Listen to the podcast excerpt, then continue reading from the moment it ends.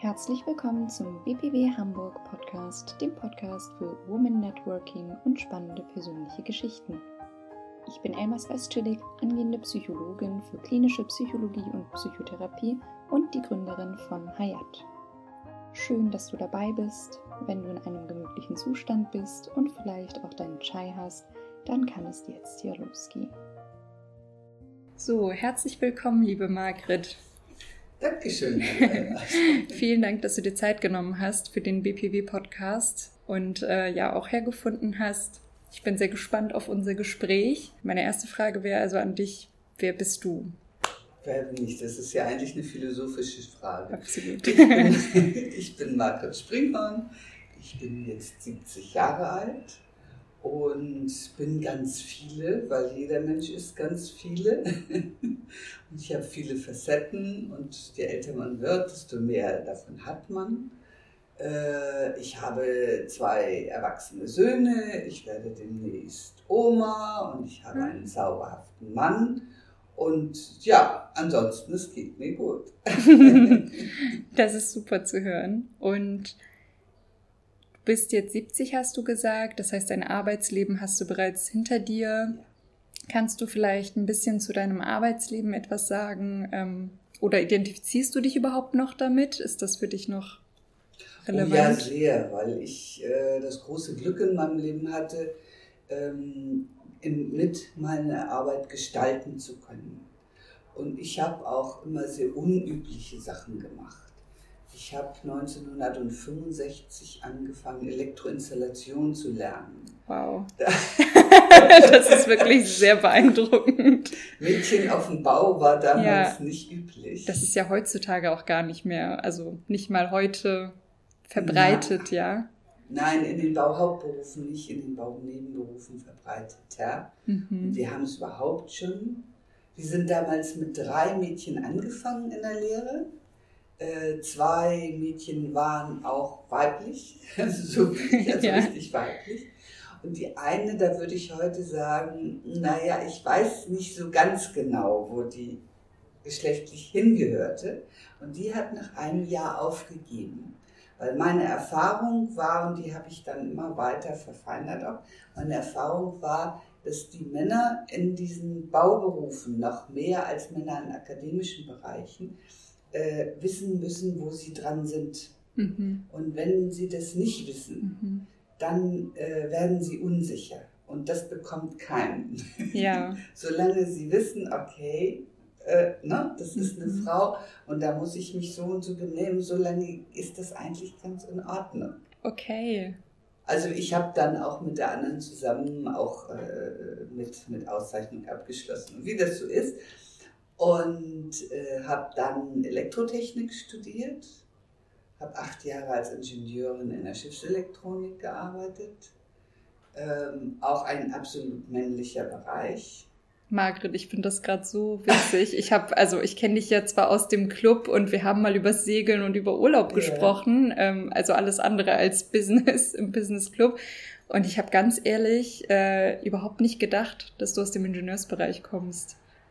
Ja, ich habe dann allerdings, bin ich, äh, in der Zeit ist mein erster Sohn geboren, äh, dann bin ich 1980 äh, aus Hamburg weggegangen, der Liebe wegen, und kriegte dann in Emden, wo ich dann gelebt habe, äh, keinen adäquaten Job. Das hatte einmal auch mit familiärer Verbindung was zu tun und also ganz, ganz viele Gründe.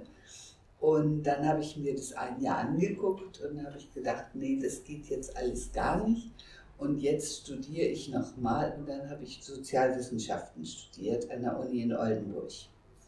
Und das hat mich mein ganzes Leben auch begleitet, dass ich dann, ich kann auf zwei Beinen stehen. Mhm. Ich habe ja diesen technischen Bereich, den habe ich 15 Jahre meines Lebens gemacht, der ist ja nicht weg. Ja. Äh, ich habe die Denke, die ist nach wie vor da, mhm. aber ich habe auch die andere Seite. Sozialwissenschaften war ja damals dieser äh, ähm, reformierte Studiengang äh, der Wirtschaftswissenschaften, Psychologie, Pädagogik und Soziologie im. Schwerpunkt dann enthielt. Und äh, ja, in der Zeit habe ich dann auch mein zweites Kind gekriegt und dann musste ich ganz schnell fertig werden, weil ich dann einen spannenden Forschungsauftrag hatte. Äh, ich habe in der sozialwissenschaftlichen Forschung dann drei Jahre gearbeitet äh, über Arbeitslose und Gewerkschaften mit Forschungsfeld Ostfriesland und äh, habe dort was ganz Wunderbares machen können, was wo es heute kaum noch Geld für gibt.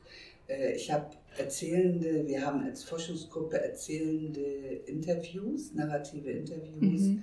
tiefenhermeneutisch aus, ausgewertet, also sowohl auf die latenten als auch auf die manifesten Sinnzusammenhänge hin. Und das mit der Gruppe, auch teilweise mit den Gruppen derjenigen, äh, die arbeitslos waren. Das war natürlich anonymisiert und Universität Bremen und also mhm. also nicht irgendwie äh, Halbleiden, aber es war ungeheuer spannend. Mhm. Und ich bin dann in diesem ganzen sozialpsychologischen Bereich ein bisschen, konnte ich mich noch besser aufstellen. Ich habe auch ein Studium, ein sozialwissenschaftlichen Studium schon in verschiedenen Art und, in verschiedener Art und Weise empirisch gearbeitet. Mhm. Und äh, ja, habe dann äh, gleichzeitig zwei Sachen hinterher, zwei Möglichkeiten gehabt. Ich habe äh, entweder konnte ich an der Uni noch ein weiteres Forschungsprojekt machen, was ich interessant fand, aber was immer mit großer Fahrerei verbunden war.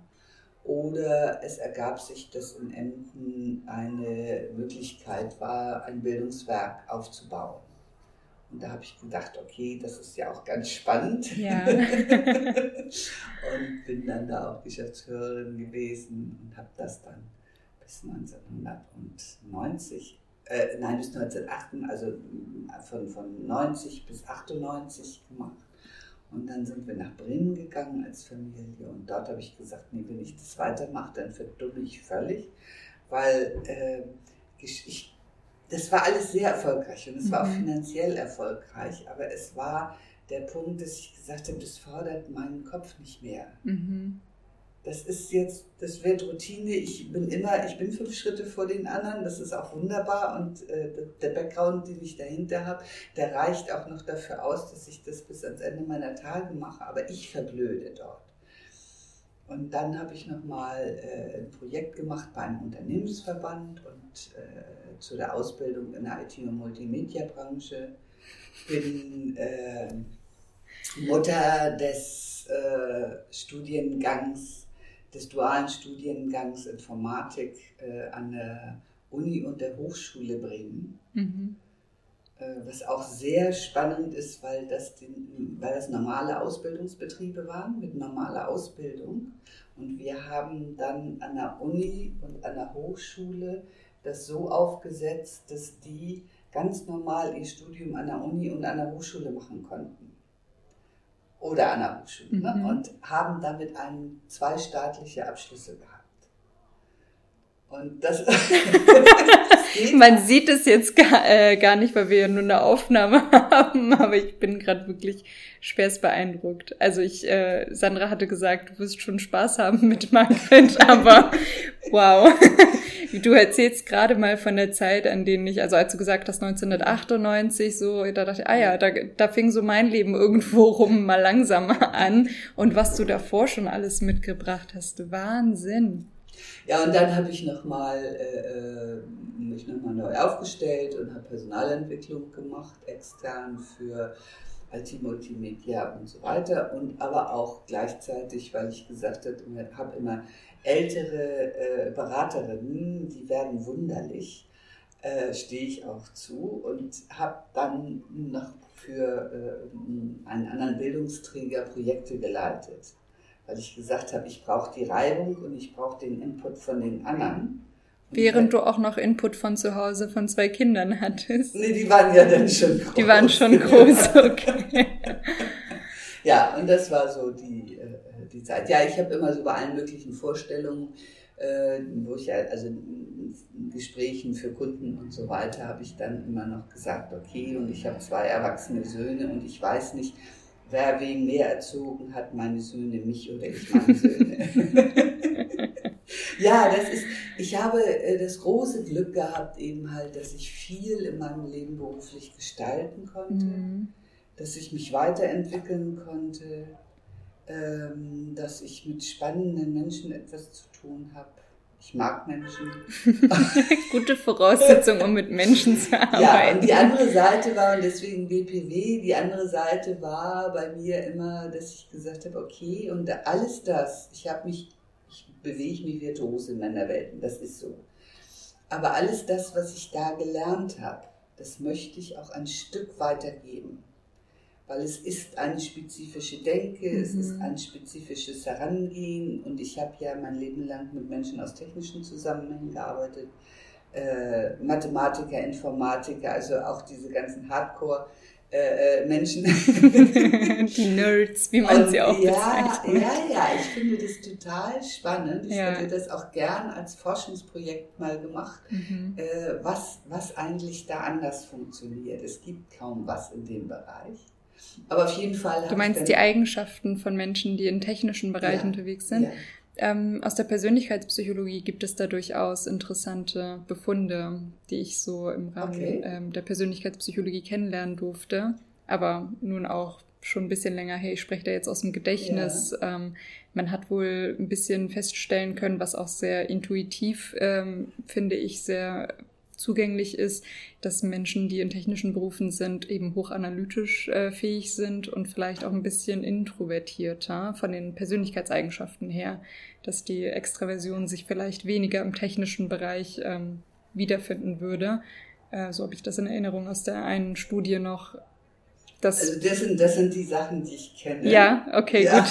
Dann scheint die Studie äh, nicht ganz praxisfremd zu nein, sein. Wie schön. Das ist auch ganz, nein, das ist auch das, was ich wünschte. Also das sind so, so Sachen, die ich kenne. Mhm. Äh, das, was ich spannend finde, ist, äh, wie dann umgegangen, wie das im Umgehen, was, was sich niederschlägt im Umgehen mhm. untereinander und mit Menschen, die von woanders kommen. Ja. Ne? Also das hat mir auch immer den Bereich geöffnet, die sind mit mir anders umgegangen in Workshops äh, als mit der netten Mitte 30-jährigen Psychologin, weil ich konnte einfach sagen, eh nee Leute, lasst das mal. Nicht, ja. Also ihr müsst jetzt mit mir nicht spielen. Also wir mhm. machen hier ein ernsthaftes Gespräch ja. oder wir hören auf, habe ich auch kein Problem mit, gehe ich mhm. nach Hause. Ne? Ist also nicht, also das sind so Sachen, die gehen da. Nur das muss man sehen, man muss die Sprache können, man muss das Feeling kennen. Margret, wir haben leider, leider für das Gespräch nur eine begrenzte ja. Zeit, aber ich wünsche mir so sehr, dass wir nochmal auf jeden Fall ins Gespräch kommen, weil ich mir platzen gerade die Fragen im Hirn. Ähm, die kann ich gar nicht alle hier stellen, aber ich äh, ja, würde mich sehr, sehr freuen, wenn wir das auf jeden Fall nochmal ähm, schaffen. Ähm, um nochmal, also eine Frage, die sich mir die ganze Zeit, seit du begonnen hast, stellte, war, wie hast du das geschafft, deinen Beruf im ständigen Wechsel und im ständigen Fluss, ich nenne es mal eher im mhm. Fluss zu leben. Also du hast ja nicht, äh, du warst unzufrieden, ja. sondern du hast scheinbar nach einer anregenden Arbeitsumgebung äh, gesucht und hast dir auch immer wieder die Herausforderung gesucht und gefunden. Und ähm, Parallel dazu hast du in deinem Rollenhaushalt, was du ja auch eingangs beschrieben hast, zwischen den ganzen vielen Rollen ähm, auch die Mutterrolle und die Ehefrau ausgefüllt. Wie haben sich die Rollen in dem Rollenhaushalt verstanden? Wie hast du das geschafft, ähm, dass diese miteinander gut klarkommen? Ja, äh, ich weiß das nicht. Ich kann es dir nicht sagen. Also ich stehe heute davor und sage, ich weiß gar nicht, wie ich das alles geschafft habe. Und das ist, das ist es, glaube ich. Ich habe einfach gemacht und gemacht und gemacht. Und ich habe immer schon wenig geschlafen, aber das ist nicht der einzige Schlüssel. Mhm. Es ist einfach dieses, äh, ja, und ich habe äh, eigentlich, ich habe wenig, ich bin ein lebendiger Mensch, das mhm. ist so. Äh, und ich habe alles, was ich gemacht habe, immer mit sehr viel positiver Energie gemacht. Und ja, ich war auch oft fertig. Und äh, so, das ist die eine Seite. Die zweite Seite ist, dass ich auch immer mir Hilfe einkaufen konnte. Mhm. Ähm, das, hat, das ist eine privilegierte Stellung. Wenn ich äh, das Ganze mit ganz wenig Geld hätte machen müssen, wäre es anders geworden. Wie hast du beispielsweise Hilfe eingekauft? Was bedeutet das konkret? Ja, also ich habe ich hab nicht selbst geputzt. Ach so, so meinst du das, ja? Okay, hab, dass du zum Beispiel Garten, Reinigungshilfe hattest. Ja, das, und, ne? und irgendwann stand Stelle. ich abends mal bei unserem Haus äh, äh, Viertel vor elf im Garten im Sommer und habe da Unkraut gejätet und habe ich gedacht, nee, Marke, das, das war's jetzt nicht. Ja. Ne? Mhm. Jetzt ist damit Schluss, jetzt Verstehe. musst du da eine andere Lösung finden. Mhm. Und das war immer möglich. Mhm. Und das ist schon etwas, was, was privilegiert ist. Ja, absolut. Wie bist du denn aber, ähm, du hast ja deine Kinder gehabt, die noch klein waren und auch da hast du dich ja auch schon sehr viel in der Arbeitswelt bewegt. Ja. Hattest du auch beispielsweise dann mit deinen Kindern ähm, auch nochmal Unterstützung ähm, durch Nanny oder ähm, durch Kindergarten oder wie war das für dich? Wie hast du das gemacht? Beim ersten Kind hatten wir eine Kinderfrau. Es gab ja zu dem Zeitpunkt, also der erste Sohn ist 77 geboren und der zweite 83. Mhm. Da war erstmal das noch das Mutterbild noch ein ganz anderes mhm. und es war völlig hirnrissig, dass eine Frau arbeitete, wenn sie gut verdienenden Mann mhm. hatte. Das war irgendwie so. Äh, ich kenne viele Frauen, die da damals auch beruflich äh, toll gearbeitet haben, aber ich glaube, Menschen rotten sich auch immer so zusammen. Ja, wahrscheinlich. und äh, ich habe beim ersten, und ich wollte das nicht gern wieder, und bei dem zweiten war ich dann schon in Emden und dann haben wir versucht, eine äh, Krippe zu gründen. Das war auch alles eigentlich ganz erfolgreich, nur dass die anderen Menschen, die da dann bei waren, äh, ja, das harmonierte nicht. Und äh, dann haben wir eine privat organisierte Kindergruppe gemacht mit Eigenhilfe und fremd zugekaufter Hilfe. Und das waren drei Jahre, die sehr arbeitsintensiv waren. Du bist schon auch äh, so ganz intuitiv Gründerin, oder? So klingt das immer so. Du hast, du suchst dir deine ähm, ja anregende Umgebung und ja. ähm, ziehst das dann scheinbar auch an, weil du auch auf der Suche genau danach bist. Das klingt wirklich also ich gestalte. Sehr inspiriert, ja. das, ähm, ich finde mich nicht ab mit irgendwas, genau. sondern ich gestalte. Ich glaube, das, äh, das ist wichtig, dass wir diese Eigenschaften nochmal so hervorheben. Ähm, nun bin ich schon auch ähm, auf der Suche immer nach verschiedenen Aspekten von Rollenbildern und mhm. verschiedene ähm, Eigenschaften und ähm, habe auch das Gefühl, gerade dieses sich nicht mit dem Status quo zufrieden zu geben, sondern eben gestalten und mutig zu sein, das zu machen, scheint eine Eigenschaft zu sein, die Frauen, die mir erzählen, dass sie glücklich sind, ähm, also das scheint eine gemeinsame Eigenschaft zu sein oder auch Männer. Ich habe auch mit diversen ähm, ja, erfahrenen Männern gesprochen, die äh, genau das sagten, ähm, wenn mir etwas nicht gefällt, dann suche ich nach Möglichkeiten, da mitzuwirken. Und das und ich habe das große Glück, aus einer Familie zu kommen, wo schon meine Ur-Urgroßmutter selbstständig war. Meine Ach, wow. Frau auf dem Großneumarkt in Hamburg. Und meine du bist also wahrhaftig Hamburgerin. Ja, ja, ja, seit, e seit ewig.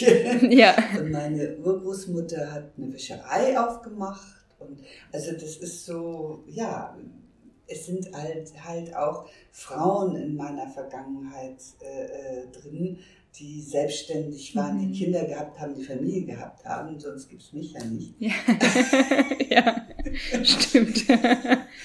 das ergibt Sinn. Und äh, die auch immer, also bei uns war das in der Familie üblich, dass die Frauen auch gearbeitet haben. Mhm. Und das hat sich so fortgesetzt, ja. Denkst du, dass das für dich, ähm, oder war das zu der Zeit oder jetzt im Nachhinein vielleicht, waren das für dich Rollenvorbilder? Ja, natürlich. An denen du dich dann orientieren konntest? Ja, ich, äh, ich würde einfach sagen, die, die, die gehören ein Stück zu mir. Also mhm. das, das ist ein Stück internalisiert, ja. erblich und äh, das ist so, ja. Wow, das ist wirklich ein großes äh, Reichtum, was du, wovon du erzählst. Also so tolle Frauenvorbilder auch zu haben. Und dass du das in den BPW mitbringst, ist umso wertvoller auch ähm, ja für die Frauen, die im BPW vielleicht eben nicht das große Glück hatten und dich dann mhm. trotzdem kennenlernen können und von deinen Erfahrungen zu hören. Das ist wirklich sehr inspirierend. Womit hast du dann den Abschluss äh, gefunden in der Arbeitswelt? Was, wo hast du zuletzt gearbeitet und hast dann gesagt, so jetzt beende ich meine Arbeitskarriere? Also, der Abschluss hat mich gefunden. Das ist nämlich, du hattest irgendwann mal so in der Vorbereitung gesagt, was mit Stress. Das ist der einzige Punkt, mit dem ich nicht gut umgegangen bin in meinem ganzen Berufsleben. Okay. Und in meinem privaten Leben. Ich habe dann noch mal mit Anfang 60 einen ganz fürchterlichen Burnout hingelegt, mhm. somit nicht mehr schlafen können, nicht mehr essen können, äh, nicht mehr lesen können, keine Musik mehr hören können. So wirklich, wirklich voll. Wenn mhm. ich das mhm. mache, mache ich das ordentlich. Ja.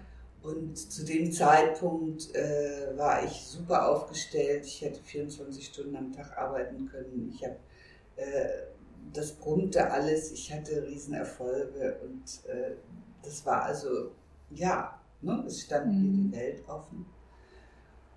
Und äh, dann habe ich aber beschlossen, okay, das Projekt, was ich hatte, das beende ich noch und dann ist Schluss weil es gibt auch noch ein Leben außerhalb. Und mhm. ich habe mich ein Stück weit, ich bin dann auch acht Wochen in eine Klinik, Klinik mhm. gegangen. Kam das so ganz plötzlich von heute auf morgen oder hat sich das schon eingeschlichen? Hast du da die. Nein, es frühen... kam eigentlich von heute auf morgen. Mhm.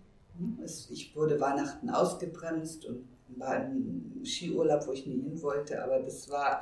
und dann war das da laut auf dieser Hütte und es war, ich konnte nicht laufen und es war einfach äh, gruselig und dann bin ich also praktisch runtergefallen, mhm. bin in ein tiefes Loch gefallen und dann dauerte das noch zwei Monate, wo mhm. es sich so ein bisschen mit allen möglichen Krankheitssymptomen klappte. Mhm. Aber äh, so, und dann war die Diagnose da, die für mich auch schlüssig war. Mhm. Und dann musste ich was tun. Ja. Und ich bin da auch gut wieder rausgekommen. Ja. Also das ist nicht, und ich habe dann damals alle Kunden angerufen und habe gesagt, okay, geben Sie mir ein Vierteljahr Zeit und äh, in diesem Vierteljahr werde ich sehen, was ich jetzt weitermache. Okay. Und nach einem Vierteljahr, ich hatte alles nach wie vor offen. Mhm. Also ich bin nicht rauskatapultiert worden. Ja. und nach einem Vierteljahr habe ich gesagt, okay, ist nicht mehr, mhm. äh, will ich nicht mehr. Das ist sehr spannend, dass du das so beschreibst, dass es von heute auf morgen passiert ist. Ähm, also du weißt ja, bei mir ist das jetzt im beruflichen Rahmen ja auch nicht ähm, selten, dass ich sowas höre oder mitbekomme. Und ähm, früher habe ich gedacht, ja, so wie bei allen psychischen Erkrankungen, es muss sich doch aufbauen. Und wie kommt es, dass das von heute auf jetzt passieren kann? Und jetzt habe ich das mittlerweile so häufig schon gesehen und beobachtet wie das, wie du sagst, wirklich von einem aufs nächste passiert, ähm, dass ich das besonders spannend finde, weil man im Nachhinein manchmal sogar trotzdem noch Anhaltspunkte findet, in denen es sich schon vielleicht früh gezeigt hat. Aber für mich ähm, eben mit der Frage, wie kann man sowas präventiv äh, angehen, dass man eben nicht da reinkommt. Nun war es bei dir ja ein bisschen später im Lebensabschnitt. Viele Menschen betrifft es dann ja auch in jüngeren Jahren, in denen dann noch mindestens 30, 40 Arbeitsjahre noch bevorstehen. Und das ist dann ja schon mal ein bisschen gruseliger, glaube ich, wenn man diese Aussicht, naja gut, ähm, jetzt darf es auch der ganze Abschied aus dem Bereich, äh, aus diesem Lebensbereich sein, wenn der einem nicht bevorsteht. Ähm, oder glaubst du, kann es für dich sein, dass das für dich dann auch entspannend war, ähm, dass du wusstest, na gut, du kannst dem jetzt ja auch etwas abgewinnen, du kannst dem Abstand gewinnen und raus. Ich habe gelernt, dass ich mir diesen Burnout ein Leben lang angeschafft habe. Und dass das nicht von heute auf morgen insgesamt war. Mhm. Und irgendwann konnte der Körper das nicht mehr kompensieren. Ja. Und äh, dann ist er zusammengebrochen. Mhm. Früher nannte man das nicht Zusammenbruch. Ja. Und das finde ich eigentlich den viel schöneren Begriff, mhm. weil ich finde, der ist viel aussagekräftiger. Ich bin zusammengebrochen. Mhm. Ich hatte keine Stimme mehr also meine Stimme war, war weg, ja. die Modulation war weg. Ich äh, äh konnte nicht mehr, ich habe vor, vor der Bücherwand gesessen, habe ein Buch aufgeschlagen und habe gedacht, diese ganzen Bücher, die kannst du nie gelesen haben und habe es aufgeschlagen und erkannte dann, das muss ich gelesen haben, weil ich ja den Inhalt kannte. Mhm. Also es war eine, eine Erfahrung. Ich, also für mich ist die, die ist klar, ich habe immer unheimlich viel von mir verlangt. Es hat mir wahnsinnig Spaß gemacht.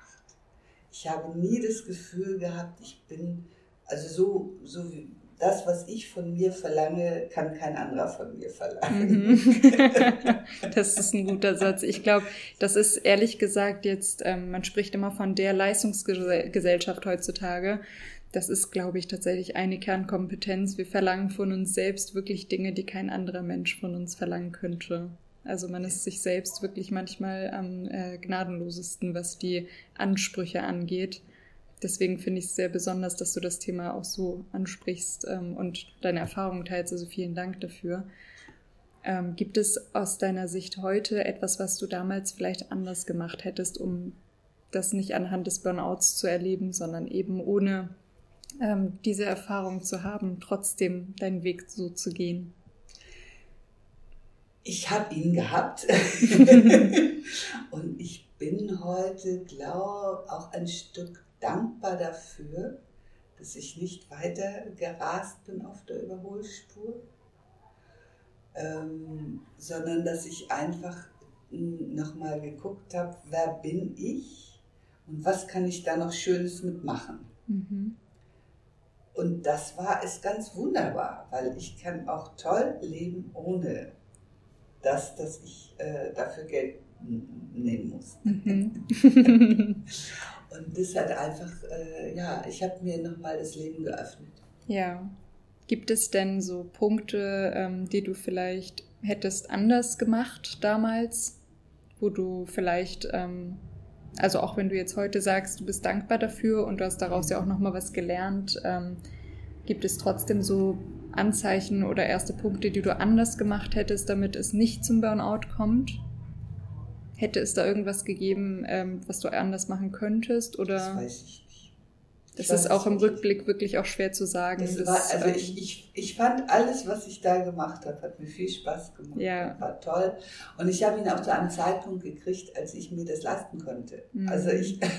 genau, deswegen zieht meine Frage darauf. Es ist äh, nicht ab. zusammengebrochen ja. im Grunde genommen. Genau. Ich konnte, ich konnte auch den Kunden sagen, also mhm. gib mir ein Vierteljahr Zeit. Das ist ja, ja nun auch schon ich habe mir auch meine Kunden aussuchen können. Das ist wirklich also sehr wertvoll. Ich, ich, war, ich war privilegiert. Ich mhm. war damals mit Macherinnen in Bremen bei einem Unternehmensnetzwerk, wo wir äh, acht, acht bis zehn Veranstaltungen im Jahr gemacht haben.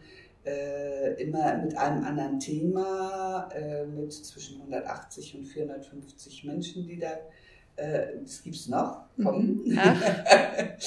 und den hohen Anspruch, dass Netzwerken und der inhaltliche Teil gleichzeitig geschehen mhm. soll. Und von daher brauchst du auch mal bestimmte Räumlichkeiten, weil du brauchst einmal den Raum, wo du einen Inhalt äh, äh, rübergibst und ja. du brauchst den Netzwerkbereich nach wie vor und es mhm. gab natürlich auch was zu trinken. Und also äh, auch das, da war ich ja drin verhaftet. Ja. und das habe ich ja auch alles nachgemacht. Also das mhm. ist, und, äh, ja, es ist einfach zu viel gewesen. Ja, wir kommen leider, leider schon, ja. wir rasen mit der Zeit. Ich bin gerade auch sehr, sehr verwundert, ehrlich gesagt. Ähm, ich habe nicht damit gerechnet, dass wir ja so schnell Zeit vertreiben können zusammen. also ich habe schon gedacht, ich habe schon erwartet, dass es interessant wird, aber es, sie rast die Zeit. Ich würde aber unbedingt noch gerne von dir hören. Du hast ja schon gesagt, du hast ja auch viel gelesen. Gibt es ein Buch, das du ähm, sagst, das hat mich äh, echt sehr inspiriert, das würde ich erneut lesen oder hab's wiederholt gelesen oder eine Autorin oder einen Autor, den du gerne liest oder lasst? Äh, ja, ich finde den Orteil nicht in allen Büchern, aber in bestimmten sehr schön. Orteil ist ein deutscher Schriftsteller, der, Musi äh, der äh, ähm, Pianist, eine Pianistenausbildung hat, da eine große Karriere vor sich hatte und dann äh, machten seine Hände das nicht mit. Mhm. Und der hat zwei, der hat neben Musikbüchern, die ich auch sehr schön finde, zwei Bücher geschrieben, die ich, und eins nenne ich jetzt nochmal, die Erfindung des Lebens, mhm. wo er seine Kindheit beschreibt. Und das ist einfach ein ganz wunderbares Buch, weil er auch eine Sprache hat, die einfach schön ist und äh, die klingt wie Klavier. Wow. er hat auch ein Buch geschrieben mit einem scheußlichen Titel, Die große Liebe. ähm, nur auch das ist, äh, da bringt eine Meeresforscherin in Italien, ein Regisseur, ihr Meer nahe. Und das mhm. bringt, ist so schön von, von der Sprache her.